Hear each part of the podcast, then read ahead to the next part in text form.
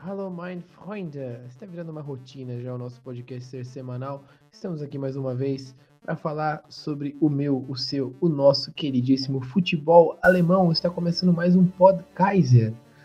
Graças aos nossos apoiadores, nada disso seria possível. Queria mandar um abraço pro pessoal da FZ Sports, a melhor loja de camisas do seu Instagram. O pessoal do Futebol Galês no Twitter, que tá dando uma força pra gente também na divulgação. Futebol Galês, futebol muito alternativo e legal para você que gosta. Dá uma força lá pro nosso amigão Pedro, que faz um trabalho muito legal sobre futebol galês. O pessoal do podcast, do podcast Futebol Inglês também, que ajuda a gente na nossa divulgação. E vários outros parceiros que a gente tem, como o pessoal da Bundesliga 2, pessoal do Hamburgo Brasil, Bundesliga 2 Brasil, Hamburgo Brasil, Schalke Brasil, Borussia Brasil, Bayern Brasil, todo mundo que ajuda a gente nessa divulgação. Junto comigo está o meu querido amigo Tylon Moro. E aí, Paris, e aí, meus amigos, estamos mais uma vez aqui para discutir o nosso querido futebol alemão. Depois de um longo dia de trabalho, quase sofri aí com algumas ameaças. Tem um gambá no meu escritório, então vamos lá, né, depois desse dia difícil, falar do que a gente gosta, que é futebol. Depois a gente fala um pouco sobre o reino Animalia, no qual o gambá faz parte. Queria apresentar também nosso amigo Arthur. Olá, Arthur.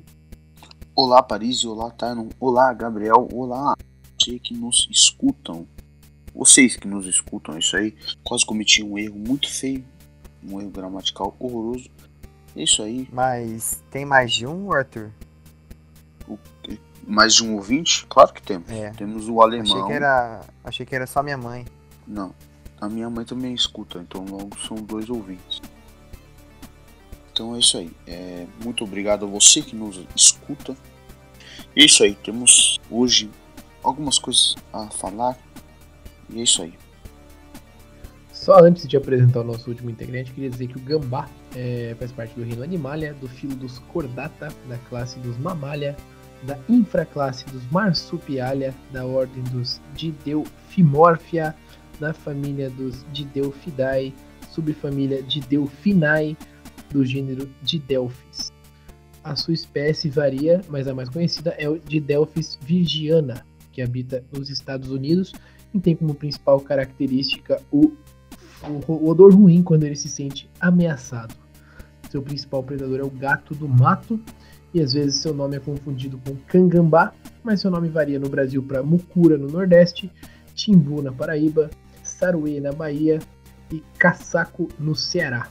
E gostaria agora também, por último, não menos importante, de apresentar o nosso querido amigo Gabriel. Olá, Gabriel. Oi. Não, só um adendo. A principal característica do gambá é a infiltração no buraco do ar-condicionado. Boa. Aí ele consegue contaminar todo mundo da maneira mais eficiente possível.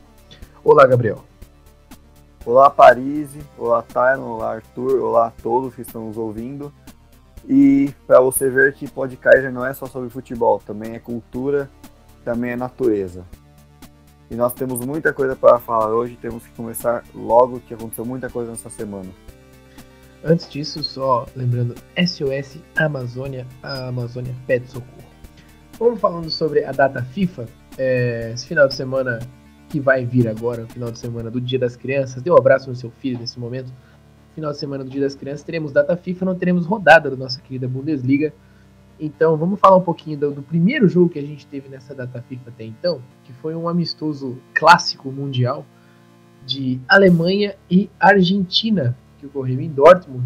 Antes da gente falar sobre o jogo, eu queria dar um destaque para você que não viu. É, a torcida da Alemanha em Dortmund fez um mosaico homenageando o Götze, daquele gol do título do Tetra da Alemanha, que ficou muito sensacional. Para quem puder dar uma conferida e procurar na internet, foi muito legal. Mas agora vamos para o jogo. É, a Alemanha voltou a repetir a formação de três zagueiros que tinha testado nas rodadas das eliminatórias é, promoveu algumas estreias, como a do Robin Koch, zagueirão do Frankfurt do Freiburg, que vem fazendo uma grande temporada nessa temporada, zagueiro novo de 23 anos. E eu começo com o meu amigo Tylon. O que, que você achou do jogo, Tylon? Paris, eu achei que o jogo começou bem para a Alemanha, né? A gente tem que dar um foco aqui na Alemanha, por ser o principal alvo do nosso podcast. A Alemanha começou bem, principalmente a partir ali do seu meio campo, que estava fluindo bem, participações boas ali do, do Gnabry no ataque, também Harvard sempre chegando bem à área, e do William Brandt, além do Altschmidt sempre dando é, um apoio né, ao setor é, da bola. Os laterais também estavam jogando bem, Klosterman e Haustenberg sempre chegando bem ao ataque, cruzando, finalizando. Tanto é que o primeiro gol da Alemanha sai num apoio do Klosterman, bola sobrou ali para o Gnabry, que conferiu para a rede. Gnabry chegou a 10 gols em 11 jogos para a seleção alemã, realmente algo absurdo, né? Um cara que há pouco tempo atrás não era tão falado e já foi muito é, desprestigiado ao longo da sua carreira, passando pelo Arsenal, outros times. Cara que está numa ascensão muito boa, principalmente pela seleção alemã. E logo depois, aos 22 minutos, o Havertz, é, entrando ali na área, recebeu o passe do Gnabry para conferir os 2 a 0. Ah, o primeiro tempo foi de total domínio assim da, da Alemanha. A Argentina chegou ocasionalmente. E, e, o segundo tempo eu acho que foi bem diferente, né? Ele começou até com a Alemanha tentando fazer o terceiro gol, mas logo a Argentina conseguiu um pouco mais de controle, apesar e, e a partir da, das ameaças em cruzamentos à área, que acho que foi a principal jogada da Argentina ao longo da partida. No primeiro tempo usava muito o Roberto Pereira, jogador do Watford, ali pela direita, cruzando, mas sem chance de finalizar, porque Lautaro Martinez não é tão alto assim. E os três zagueiros da Alemanha cumpriram bem seu papel. Agora, no segundo tempo, o Lucas Alário, velho conhecido né, nosso do futebol alemão, joga no Leverkusen, começou a ser uma ameaça um pouco mais eficaz. E foi assim que ele conseguiu descontar logo aos 21 do segundo tempo no cruzamento do Acunha. Já aos 40 do segundo tempo, o Campos também tinha entrado bem no jogo. Ele que recém chegou à equipe do Sevilha, empatou o jogo 2 a 2 mais um resultado assim um pouco um resultado não bom né, para a equipe do Joaquim Low, que tem oscilado bastante contra equipes é, média para grandes, né? Já perdeu para a Holanda um, nos últimos jogos aí, nos jogos anteriores, agora empata com a Argentina. Uma equipe que tem momentos consistentes, mas vez ou outra sofre aí para conseguir manter um padrão de jogo e também para manter uma regularidade, só se afirmando contra equipes menores nessas eliminatórias da Euro, que a Alemanha nesse momento está em segundo, né, depois dessa vitória da Holanda no dia de hoje, quinta-feira. É, eu gostaria de chamar a atenção um pouquinho do Luca Waldschmidt, que ele é um cara que ele dá um pouco mais de mobilidade do que o próprio Timo Werner daria. E eu gostaria de chamar o Arthur agora para dizer o que, que, ele acha dessa seleção da Alemanha tão renovada assim, se ele gosta dos nomes, se ele mudaria alguém, o que, que você acha dessa formação, o que, que você achou dessa seleção alemã tão renovada, Arthur? Olha, Paris, particularmente eu não sou muito fã das formações com cinco atrás ou três zagueiros, porque não é o meu jeito de pensar o futebol. Porém, na maneira como o Joachim Löw está pensando, ainda acho que alguns nomes fazem falta. Para mim, até o Kevin Demirbay fez bastante falta. Jogou, fez uma ótima temporada passada, está fazendo uma ótima temporada agora. Eu acho que também poderia ter dado uma chance para alguns outros jovens jogadores que têm mais probabilidade de estarem presentes nas, nas próximas Copas do Mundo, na Eurocopa. Mas de resto, eu acho que é um processo natural de renovação. Eu acho que talvez está na hora certa. Não dá para pensar por enquanto, principalmente pela maneira de jogar da Alemanha e o nível de evolução de algumas outras seleções, não dá para pensar agora em título de Eurocopa ou da própria Copa do Mundo como algo de certeza, mas claro que quando você tem uma seleção como a Alemanha, nunca é uma carta fora do baralho, mas não não pode se considerar um resultado decepcionante se o título não vier. E só uma outra coisa que eu gostaria de falar é que ainda acho que por conta de ser uma seleção muito renovada, falta um pouco também da questão do tato da experiência. Quando você abre uma, um 2 a 0 mesmo que seja no amistoso, contra uma seleção como a Argentina, tudo bem, sem Messi, que pode acabar facilitando um pouco mais a situação. Você não pode deixar vir um empate. Você tem que dominar o jogo, toca mais a bola, tentar ir para cima para fazer os gols. Então, pelo fato de ser uma seleção em um processo de renovação, com jogadores jovens, com pouca experiência, como o próprio Paris disse, o Rock na zaga estava estreando, então faltou um pouco desse tato. Não dá para deixar empatar um jogo desse. Principalmente Arthur. que é a gente. Oi. Não, só nessa questão da experiência, para trazer o dado, ó, a maior parte do time da Alemanha, não esse que entrou contra a Argentina, não jogou na Copa do Mundo. Então, Ter Stegen, Henry Kahn, Robin Koch, Klosterman, Havertz, Haustenberg, Nabre. Nabre jogou, né? Ou não? Peraí. Não me lembro, mas só agora que se comentou Gnabry sobre... não. Gnabry não. Gnabry quem, não e o Altschmidt também foi, não. Quem jogou foi o Brandt. Isso. E só para fazer um comentário também sobre o Sérgio Gnabry. Sérgio Gnabry que realmente, como o próprio Tyron disse, vem crescendo desde a última temporada. Vale lembrar que em 2015 o grandíssimo treinador Tony Pulis disse que o, o Gnabry não tinha nível para, para jogar no West Vale lembrar que o West Brom na Premier League de 2015 e 2016 fora rebaixado. Então, naquela época, o, o treinador que é considerado por muitos um dos piores um dos piores treinadores de, que já existiram, né? Porque, o pai do chutão. O pai, o do, pai do chutão. É Avi Tony Pulis. É o, o cara que inventou o, o lateral na área. Então, aí pro Gnabry foram tempos difíceis, agora ele está voltando é, a ter áurea e glória. É, a seleção alemã agora enfrenta a Estônia daqui dois dias, e justamente pegando um pouco de gancho no que o Tylon e o Arthur falaram, se a gente for pegar a seleção da Alemanha, a gente vê muitos jogadores muito jovens, como o próprio Walt Schmidt, o Werner, que é um cara jovem ainda, por mais que já tenha um pouco mais de casca, Gnabry, é, Amiri, o próprio Zerdar do, do Schalke, que é um ótimo jogador, o Stark, é, vários jogadores jovens. É, Gabriel, como é que você vê essa seleção chegando na Euro? Você acha que vai faltar um pouco de casca? Você acha que chega para ganhar, chega para fazer uma campanha boa? Como é que você vê essa Alemanha chegando na Eurocopa? Bom, eu vejo que essa Alemanha que está chegando vai ser uma Alemanha que vai disputar o título.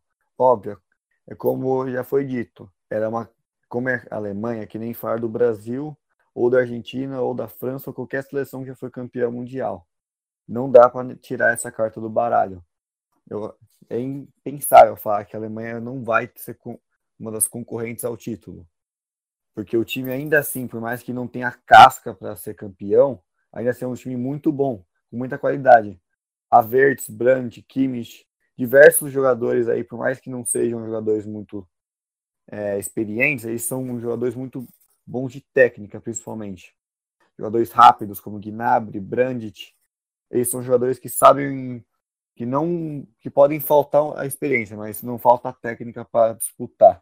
Mas ainda assim, eu creio que seleções estão melhores que ela para disputar o título, como a Espanha, a Holanda, principalmente na minha opinião, que agora veio de uma renovação incrível, com essa nova geração que veio do Ajax, principalmente, que a propósito ganhou hoje de 3 a 1 A Espanha mesmo, França, diversos países estão com times mais fortes que a Alemanha, pelo menos a que foi apresentada hoje. Um paralelo um pouquinho diferente que eu queria traçar, até por, pela diferença de maturidade dos dois trabalhos e da dificuldade que as duas seleções vêm enfrentando, a Itália ficando um pouquinho atrás, mas eu vejo a situação da Itália muito, da, da Itália muito parecida com a situação da Alemanha, ou da Alemanha muito parecida com a da Itália hoje. São duas gigantes que eu acredito que o povo ainda, o próprio torcedor não enxerga ainda na nova geração um time com tanta confiança assim do que enxergaria no na nova, na velha geração, né? E é um cenário muito parecido com o que a Alemanha passou em 96, naquele ciclo de quando a Alemanha ganhou a Euro em 96, com os jogadores mais antigos, como Breme, Lothar Matheus, esses caras mais antigos para renovação até chegar numa Copa de 2002 e até chegar na Euro de 2000, na verdade, onde foi um tremendo um fracasso. E na própria Copa do Mundo de 2002, que por mais que tenha chegado na final, foi quando a, o time da Alemanha decidiu começar a fazer esse, esse esse processo de renovação muito mais forte. Então eu vejo essas duas seleções muito mais para se renovarem para não chegarem num, muito forte no título para essa próxima Eurocopa que a gente vai ter em 2020, que não vai ter uma sede só, vai ser na Europa toda. Mas eu acho que o projeto da Alemanha é muito maior do que uma, uma Eurocopinha, igual diria meu amigo Gagliotti. Bom. País. Oi. Só um adendo. É como foi o mesmo caso do Brasil em 2013, que foi campeão da Copa das Confederações, com um time que já tinha muita, muitos jogadores considerados velhos, como por exemplo o Brasil querendo que convocasse o Ronaldinho Gaúcho, o Jô, que já por mais que ele não fosse tão velho ainda assim, já é um jogador que não é considerado novo, era uma geração que já estava um pouquinho mais velha do que esperava, e depois o fracasso que foi a Copa América de 2015, que 2015 hum. ele começou uma renovação maior com ainda com Dunga começou convocando o Firmino que jogava no Hoffenheim na época e foi transferido para o Liverpool depois e com o Tite foi o que mais teve renovação e Mas tá... o, o Gabriel só só uma correção é que você falou do Jô, o Jô na Copa das Confederações de 2013 ele ainda tinha 26 anos, ah, ele ainda era bem, perdão, bem novo. É, mas Nossa, ele não era um ele cara, ele não era um cara de seleção, né? Acho que é não, mais sim, isso que, acho que claro. era mais isso que o Gabriel quis. Não era um cara sim. Unanimidade assim. Você poderia ter contratado um cara, convocado um cara mais novo para pensar numa renovação já. O problema é que naquela época também faltava nome, né? Mas é isso é outra sim, história. Mas, mas é a mesma coisa que a Alemanha passa hoje, que hoje não tá por mais que tenha jogadores bons, não falta nome mesmo, porque a maioria dos jogadores da, de 2014, 2016, que é o que foram campeões mundiais, já se aposentaram na seleção, a maioria. Sobrou poucos, como o Neuer. E Tudo é. foram convocados foram só o Neuer mesmo. E os, o pior de tudo é que os que sobraram, que ainda são convocados, são os ruins, né? Que daí é Jonas Hector da vida, é Sebastian Rude, esses caras ruins mesmo. Bom, tanto é que, bom, Paris, só para falar uma coisa, tanto é que há muito na muito uma muito pressão da em cima do do Timo Werner para ele ser o, o sucessor natural do Miroslav Klose na nove da Alemanha, né? Desde que ele começou a surgir na época do Stuttgart, antes dele ir para o para o RB Leipzig, ele sempre teve esse peso desde suas primeiras convocações de Mannschaft de ser o sucessor natural do Miroslav Klose. Então, ele desde que começou a vestir a camiseta da Alemanha em 2017, ele tem um, traz um peso nele de renovação. Eu acho que esse peso de renovação, todos esses jogadores dessa nova era aí vão, infelizmente, vão sentir. Eu acho que isso afeta um pouco o nosso próximo tema da nossa próxima discussão. Quem é o melhor jogador na atualidade de vo para vocês? Eu vou passar um por um para vocês responderem de bate pronto e depois a gente vai discutir melhor sobre isso. Arthur, melhor jogador alemão da atualidade? Para mim, Paris, apesar de estar jogando muito bem, o Gnabry está jogando muito bem. Para mim, o nome hoje é o senhor Marco Reus, que voltou a jogar muita bola na temporada. Tylon? Joshua Kimmich. Gabriel? Sérgio Gnabry. É, eu vou de eu vou de Marco Reus também. Eu concordo com o Arthur, acredito que o Marco Reus é o cara mais pronto, é o cara mais completo, é um cara que pode tranquilamente levar essa seleção nas costas. É... Vamos discutir um pouquinho sobre esse tema de melhor jogador alemão. Vocês acreditam que o melhor jogador para vocês alemão hoje é capaz de levar essa seleção alemã nas costas? Arthur, você acredita que o Marco Reus é completo o suficiente para levar a seleção alemã nas costas? Olha, Paris, acho que sim, principalmente por considerar que o Marco Reus consegue jogar, por exemplo, se o Joachim Love decidir jogar no 4-2-3-1, o Reus se encaixa em qualquer uma das três posições de, de meio ofensivo. Ele consegue jogar nas pontas, consegue jogar por dentro armando o jogo. Então é um jogador que tem uma polivalência ali no ataque muito boa, muito importante, que é sempre um traço natural de um jogador que é o craque do time. É, além disso, no próprio Borussia ele faz sempre tem jogo que joga na ponta, tem jogo que joga no meio. Então ele é um jogador que essa polivalência, junto da qualidade técnica, a experiência dele. Vale lembrar que o Roy só não jogou Copa do Mundo, só não foi campeão da Copa do Mundo de 2014, porque infelizmente ele é um dos jogadores mais azarados da história, né? Na questão de lesões. Então, para mim, se ele não. É, se ele continuar nessa sequência que ele tá sem lesões, é, jogando com a bola que ele tá jogando, para mim ele tem de tudo para carregar a Alemanha nas costas, ser o símbolo realmente do que do que é uma, nova geração, uma, conduzir uma nova geração da Alemanha, preparar, é, tira a responsabilidade dos jovens jogadores, bota na qualidade técnica dele. Então, para mim, é, ele é o melhor jogador atual. Vale lembrar que na última Bundesliga, em 27 jogos, ele teve 17 gols e 8 assistências. Nessa temporada, ele já tem 4 gols em 7 jogos, então os números dele são muito expressivos. Agora, agora falando um pouquinho de versatilidade, vou cutucar o meu querido amigo Tylon. É, você falou que o Kimmich é o melhor jogador alemão da atualidade, mas o Kimmich lateral, o Kimmich meio ou esse Kimmich meio moda, meio calabresa aí? Eu acho que o Kimmich como um todo, né? Eu acho que, como vocês mesmos falaram dessa transição entre Alemanha lá de 2014, passando aí pela Euro de 16, pela Copa de 18, que foi um fracasso, o Kimmich representa, eu acho que, o meio dessa transição, né? Entre é, aqueles que estão saindo assim para lá de 30 anos, já são mais experientes na seleção, e aqueles que estão chegando agora, como o próprio Gnabry, que apesar de ter 24 anos, é, faz pouco tempo que ele vem na seleção, Havertz, o próprio Brandt, o Altman, enfim.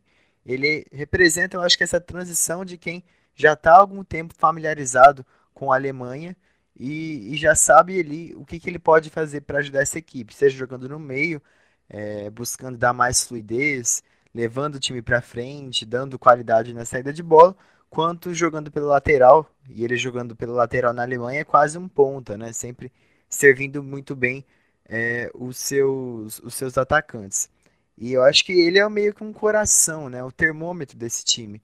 Não só da Alemanha, como no próprio Bayern. Quando ele joga bem, quando ele consegue criar, consegue marcar bem, o time joga bem como um todo. O time funciona muito bem a partir dele. E quando ele não joga tão bem, é, joga mal, enfim, não é tão fácil assim, porque o time pode ficar muito exposto, né? Porque a Alemanha, o próprio Bayern, são times que jogam sempre no campo de ataque e às vezes a transição defensiva não é tão boa como a gente viu na Copa do Mundo em 2018. O jogo contra o México, por exemplo, foi um absurdo o que, o que a Alemanha deixou de espaço é, em suas costas para o Lozano, principalmente, jogar. E eu acho que o Kimmich é, pode dar, digamos assim, é, uma consistência, um volume para esse time. Falando um pouco de números, é, na última temporada do Campeonato Alemão ele teve três assistências e dois gols. É, um campeonato anterior ele teve 10 assistências, enfim, ele é um cara que ele consegue criar muito facilmente, entendeu? Todo jogo ele vai criar pelo menos duas, três chances para os seus atacantes. E é por isso que eu vejo ele como um símbolo dessa geração, né, que chega e que sai ao mesmo tempo, e o cara que pode fazer o time jogar.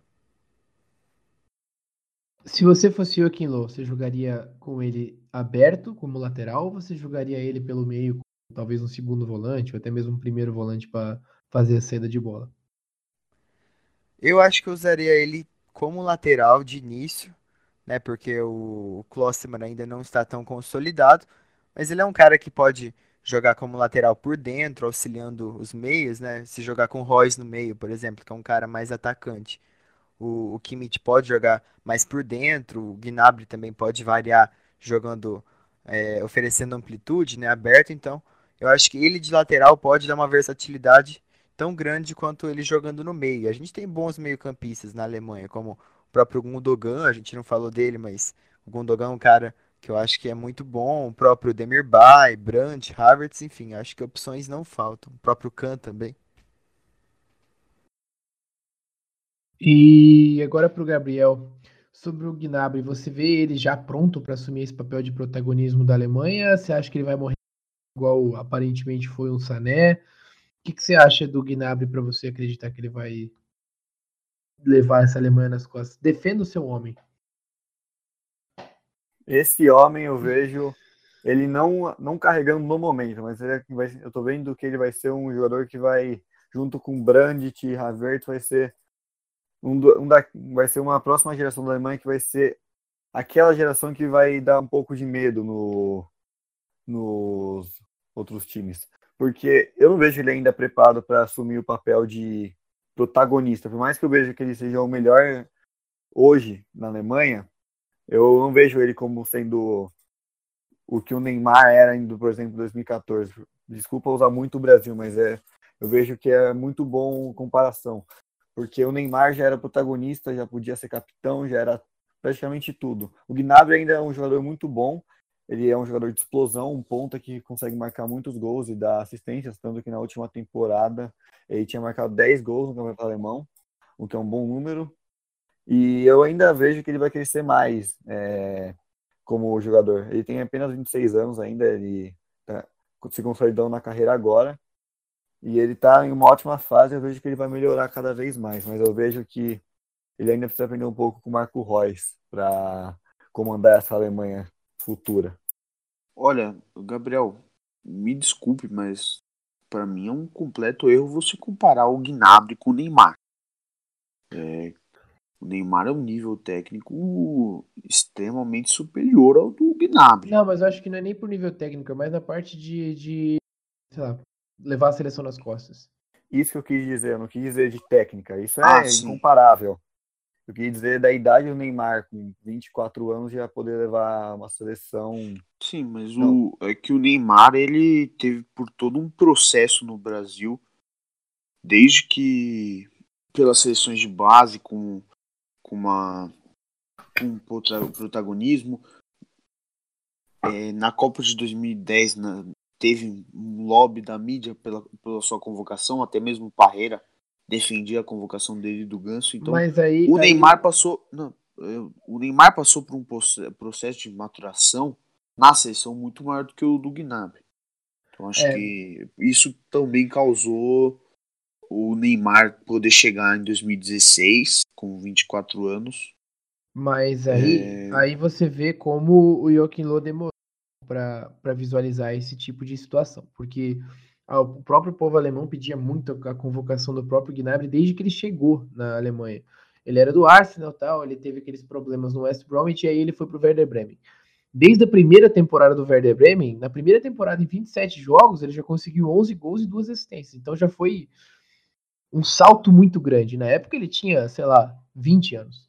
Então sempre foi muito, uma demanda muito forte da, da, da torcida, principalmente a convocação do Gnabry. Só que acredito que o Joaquim Lô comeu um pouco de bola nesse processo de maturação. Gnabry poderia sim estar muito mais maduro na seleção, mas aí eu já não acho que é nem por escolha dele, porque se você olhar os números, ele vem, sei lá, quatro temporadas seguidas fazendo mais de 10 gols por temporada, sendo que ele tá, é, foram essas primeiras quatro temporadas dele na, na própria Bundesliga. Então eu acho que o que, o que afetou esse processo de maturação do Gnabry não foi nem ele, foi o próprio Joaquim assim, porque ele é um cara que desde sempre deu para ver que ele tinha muito potencial. E eu acho que o principal oh, fator dele é que ele joga pelos dois lados e pelo meio. Ele pode fazer muito bem o papel de um falso 9, jogar como 9 efetivamente, como ele jogou no Hoffenheim também, então ele é um cara que o processo de maturação foi muito mais demorado por parte da seleção do que por parte dele. Você já vê um jogo muito mais maduro nele, assim. Oi.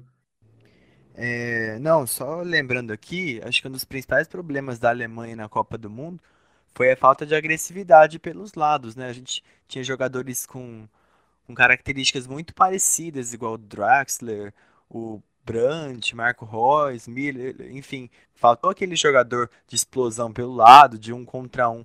Tanto é que é, eu acho que, assim, quem fez a diferença um pouquinho, pelo menos quando entrava ao longo dos jogos, foi o Brandt, que nem tem essa característica, né? Um cara que, claro, dribla bem, etc., tem habilidade, mas não tem tanta explosão quanto o próprio Gnabry. Eu acho que um dos que mais foi pedidos naquela época foi o Sané, que foi cortado de forma, acho que vergonhosa, mas foi uma das principais aí faltas, eu acho, para a solução, para a seleção alemã nessa nessa competição.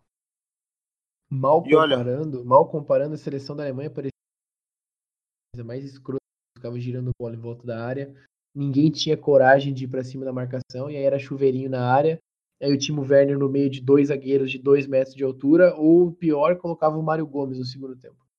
E olha, só uma duas perguntas para vocês. É...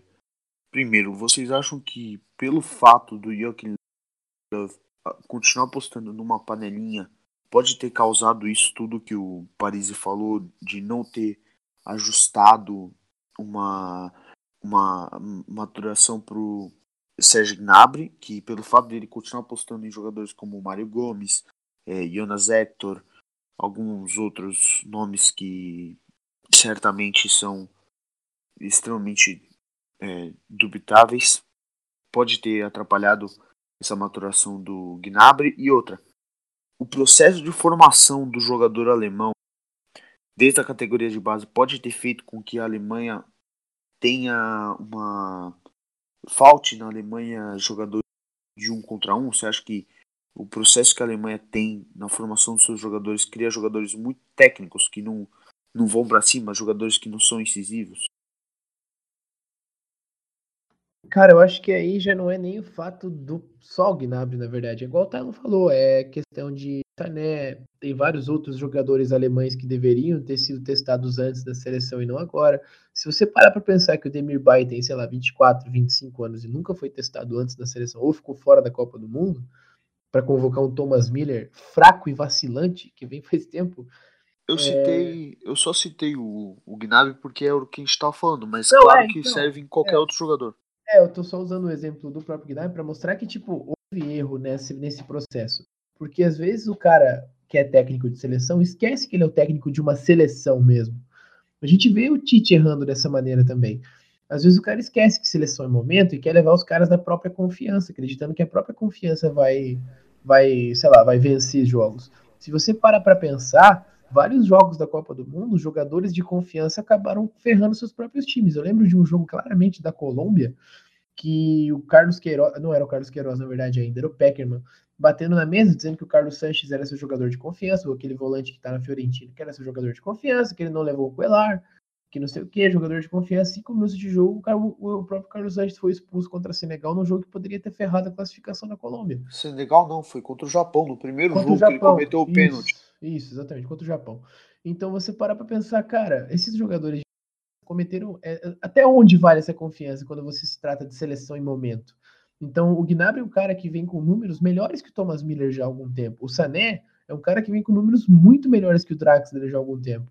Ou que o próprio Brandt, que eu gosto do Brandt, mas não acredito que ele poderia ter tomado a vaga de um desses dois jogadores. O próprio Tony Cross já passou a época dele, mas até onde vale essa confiança versus o momento? Acho que é uma discussão que o povo alemão está tendo de verdade bastante lá, e é uma coisa que a gente deveria começar a pensar aqui também. Ô, Paris. E Paris, não, é, só uma outra pergunta, meio polêmica agora. É, desde a Copa de 2014, quais momentos vocês acham que o Miller realmente fez por merecer ser uma presença absoluta nas convocações da Dimancia. Arthur, vou falar a verdade. Em nenhum momento ele fez por merecer depois da Copa de 2014. Ele realmente não teve nenhuma temporada que se destacou de verdade. Talvez 2015, que ele ainda estava naquela febre de gols, mas depois disso, ele só começou, só foi descendo, descendo até chegar onde ele está agora, nesse nível considerado ridículo. Perdão pela palavra. Milo, queria falar alguma coisa? Não, é só curioso do Miller, claro que a gente tem que tacar o pau nele, claro que ele é peladeiro, preguiçoso, etc. Mas mesmo assim, por exemplo, temporada 16-17, o cara teve 12 assistências. Temporada 17-18, teve 14. É, 18-19, teve aí mais 9. Então, assim, mesmo o cara sendo preguiçoso, etc., o cara produz ainda, entendeu? Claro que eu acho que ele não merece espaço, não merece continuar nesse processo de renovação, acho que ele até já foi excluído disso, mas mesmo assim é um cara que, sei lá, tipo, brota do acaso, até ele é, ele é chamado de, como que é o, o termo que eles usam lá na Alemanha? agora. Isso. Tipo, o cara surge e às vezes ele produz alguma coisa, entendeu? Então, é um cara assim que a qualidade técnica dele não é incrível, já passou o auge dele depois que o Guardiola saiu, mas mesmo assim, na própria Bundesliga, o cara ainda reina assim quando ele, quando ele tá jogando, né? Eu só ia acrescentar alguma coisa que eu esqueci agora. Bom, enfim, pode continuar que, que depois eu, eu falo, se você lembrar. É, gostaria de citar só um cara que a gente está falando de que é um cara muito novo, que está carregando ele e o Koch, que foi convocado, inclusive, estão carregando esse Freiburg para a melhor campanha da história do Freiburg, inclusive com o fim da rodada, o Freiburg é um dos líderes da Bundesliga, empatados com os outros times. Na verdade, o Freiburg está com 14 pontos, né, dois pontos atrás do Mönchengladbach, que é o líder, que é o Waldschmidt. O Luca Waldschmidt, ele é um cara que, diferentemente do próprio Timo Werner, ele é um cara que na seleção já apresentou muito, é, principalmente nas seleções de base. É, o Tylon estava falando até sobre a Euro Sub-21 no programa passado, e o Waldschmidt é um cara que jogou demais nessa, na Euro Sub-19, que jogou demais nessa Euro que a gente teve na metade da temporada, nessa, nesse, entre uma temporada e outra, na metade do ano agora. Ele é um cara que está mostrando que tem muito potencial. Por que, que eu digo isso? Porque ele é um cara que ele não é preso em uma posição só. Se vocês forem olhar o jogo que ele fez contra o Borussia Dortmund, ele jogando atrás do atacante e ora como atacante, ele é um cara simplesmente infernal. Ele é um cara que a gente vai ter que começar a olhar também. E é um cara que aparentemente a seleção está acertando o processo de maturação dele, diferente dos outros que a gente citou. Porque o Valtimit é mais novo e tá jogando uma bola absurda. Só isso que eu queria acrescentar. Querem falar mais alguma coisa sobre essa discussão dos, dos melhores jogadores? É, para finalizar também, gostaria de falar que ele é um cara tão, tão versátil quanto. E o único problema do Marco Reus realmente é só a, seu, a sua continuidade como saudável. É, pulando um pouquinho de tema agora, mas não muito, de relação, pessoa que vai, pessoa que vem, gostaria de destacar uma pessoa que se foi, não, não, não morreu, mas que ela se aposentou no final da temporada, é... Bastian Schweinsteiger, que anunciou sua aposentadoria, ele que estava no Chicago Fire dos Estados Unidos, e a gente preparou um pouquinho do material especial sobre o Schweinsteiger, que talvez seja um dos jogadores símbolos dessa conquista da Copa de 2014, e principalmente um período antes disso, junto com o Felipe Lan, que eles são os dois caras que estão presentes desde as primeiras convocações do Joaquim Lô na seleção até a decisão de suas aposentadorias. É, começaram naquela Copa de 2006, eu lembro muito que ele era até muito mais loiro do que ele é hoje em dia. É, os primeiros jogos daquela Copa, o jogo contra a Costa Rica, que ele e o Schweinsteiger jogaram pra caramba, o Felipe Lan e o Schweinsteiger jogaram pra caramba, e desde então o Schweinsteiger tem sido, tinha sido até se aposentar da seleção, a marca registrada dessa seleção alemã, foi capitão e tudo mais.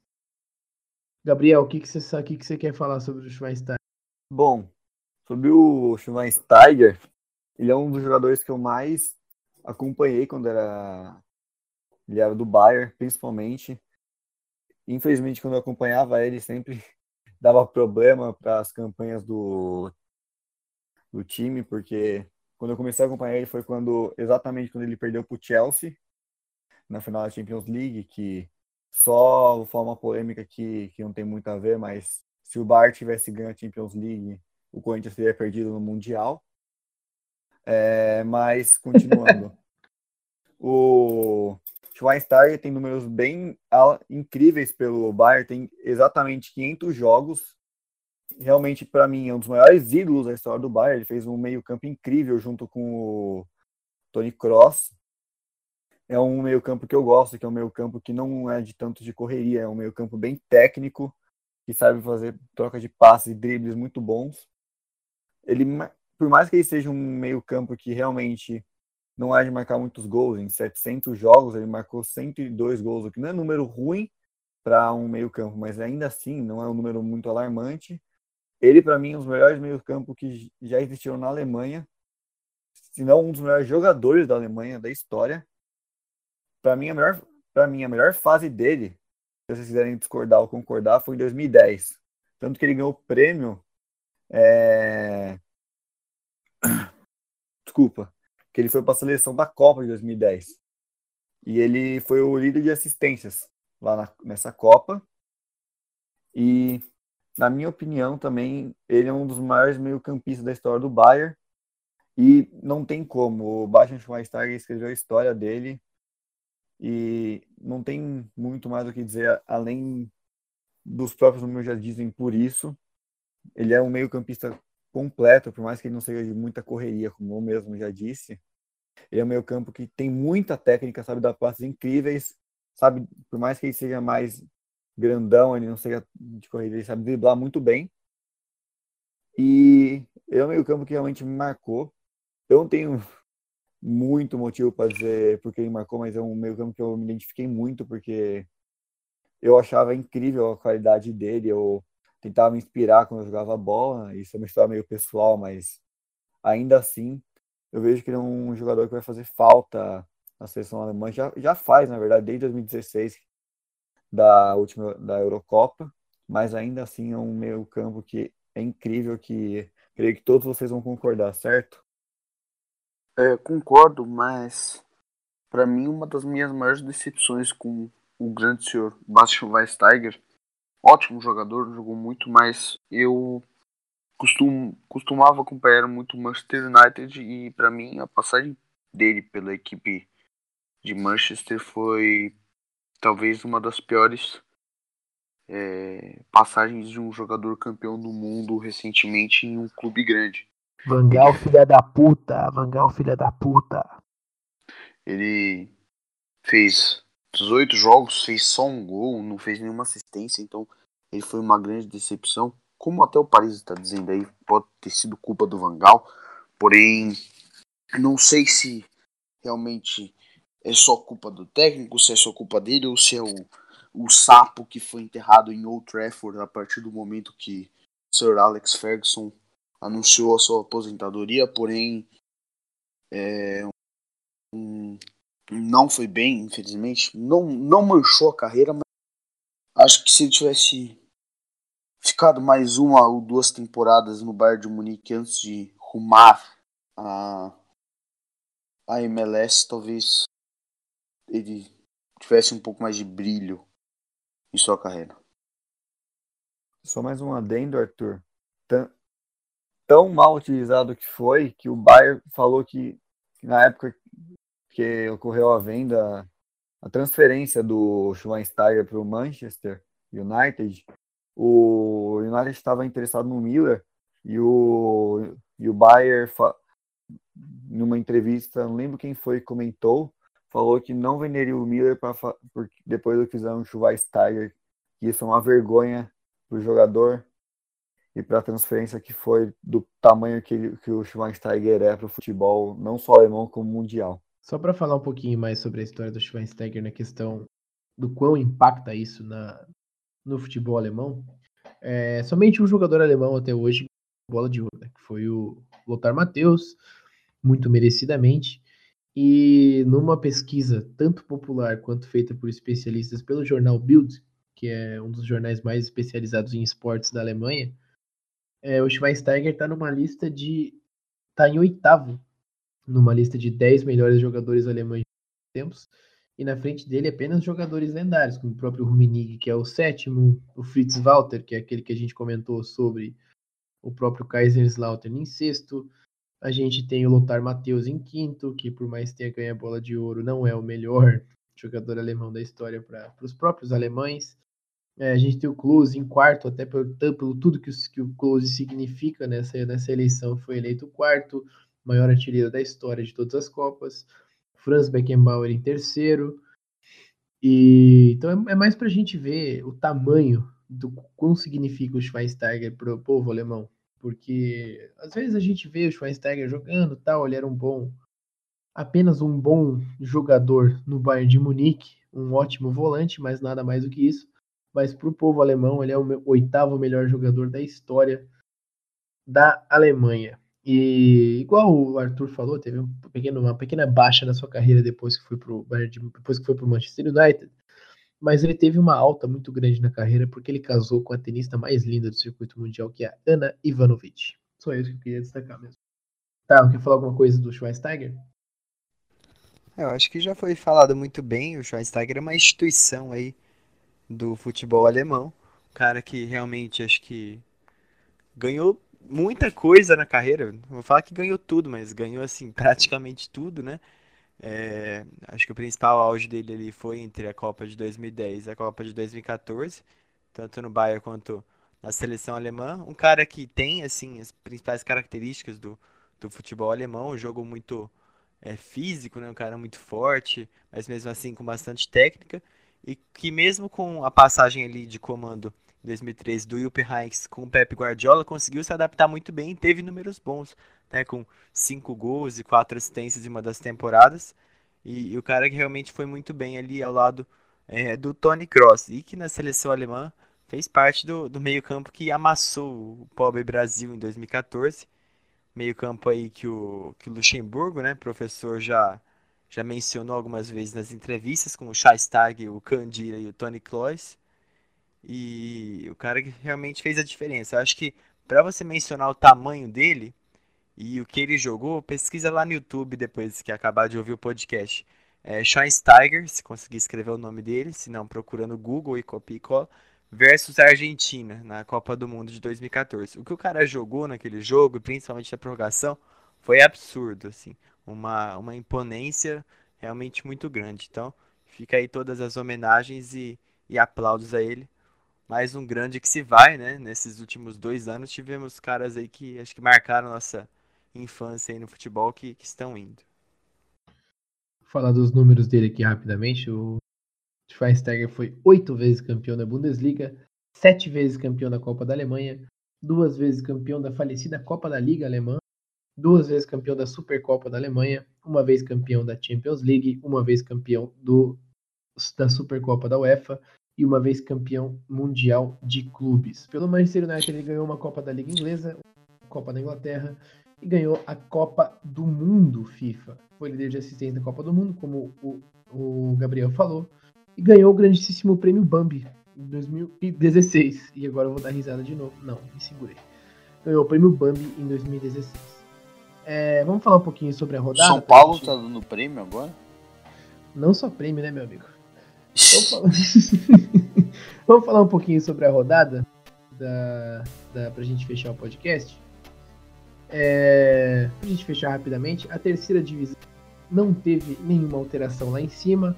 O Unterhaching continua líder, o Hallerstadt e o Braunschweig fecham a zona de acesso por enquanto.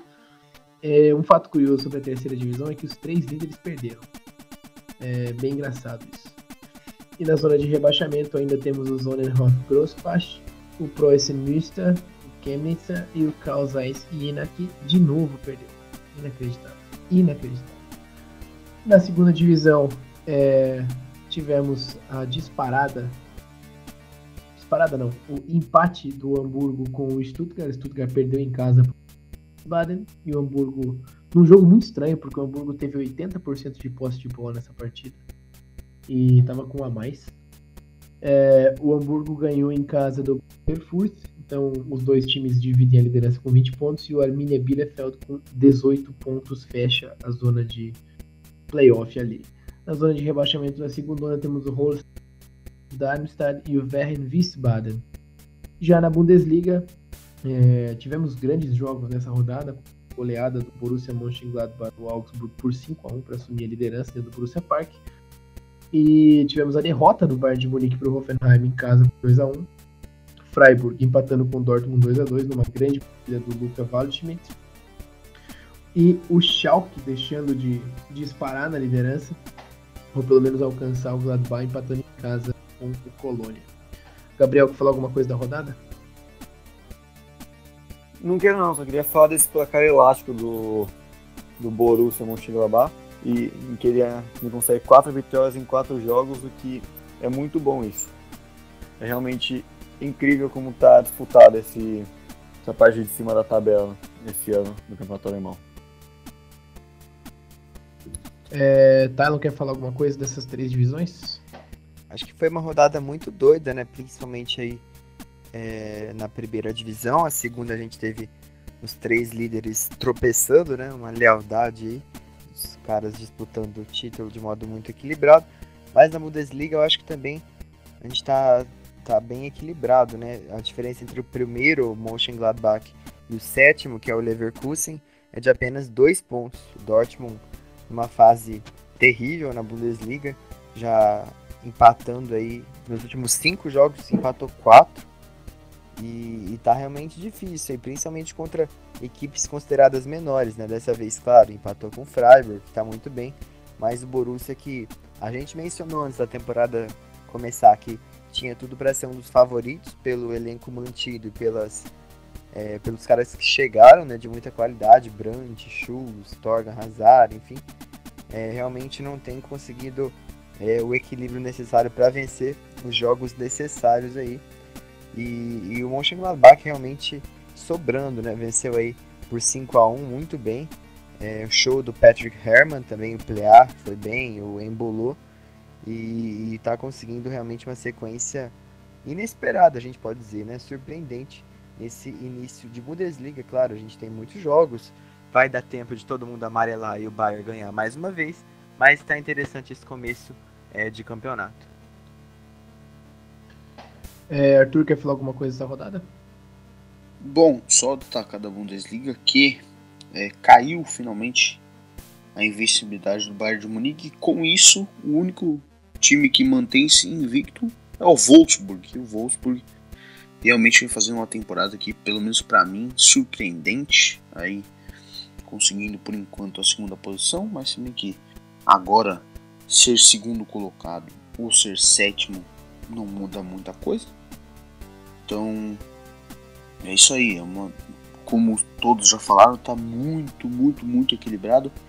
E só lá embaixo que eu acho que já, pode, já podemos assinar o decreto de rebaixamento do Paderborn. Paderborn, seis derrotas e um empate, ainda não venceu.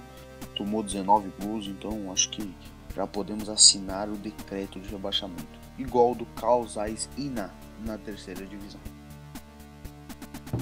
Então é isso, meus amigos. Muito obrigado para quem foi guerreiro e nos escutou até aqui. Desculpa qualquer coisa. Muito obrigado. Dankeschön e tschüss.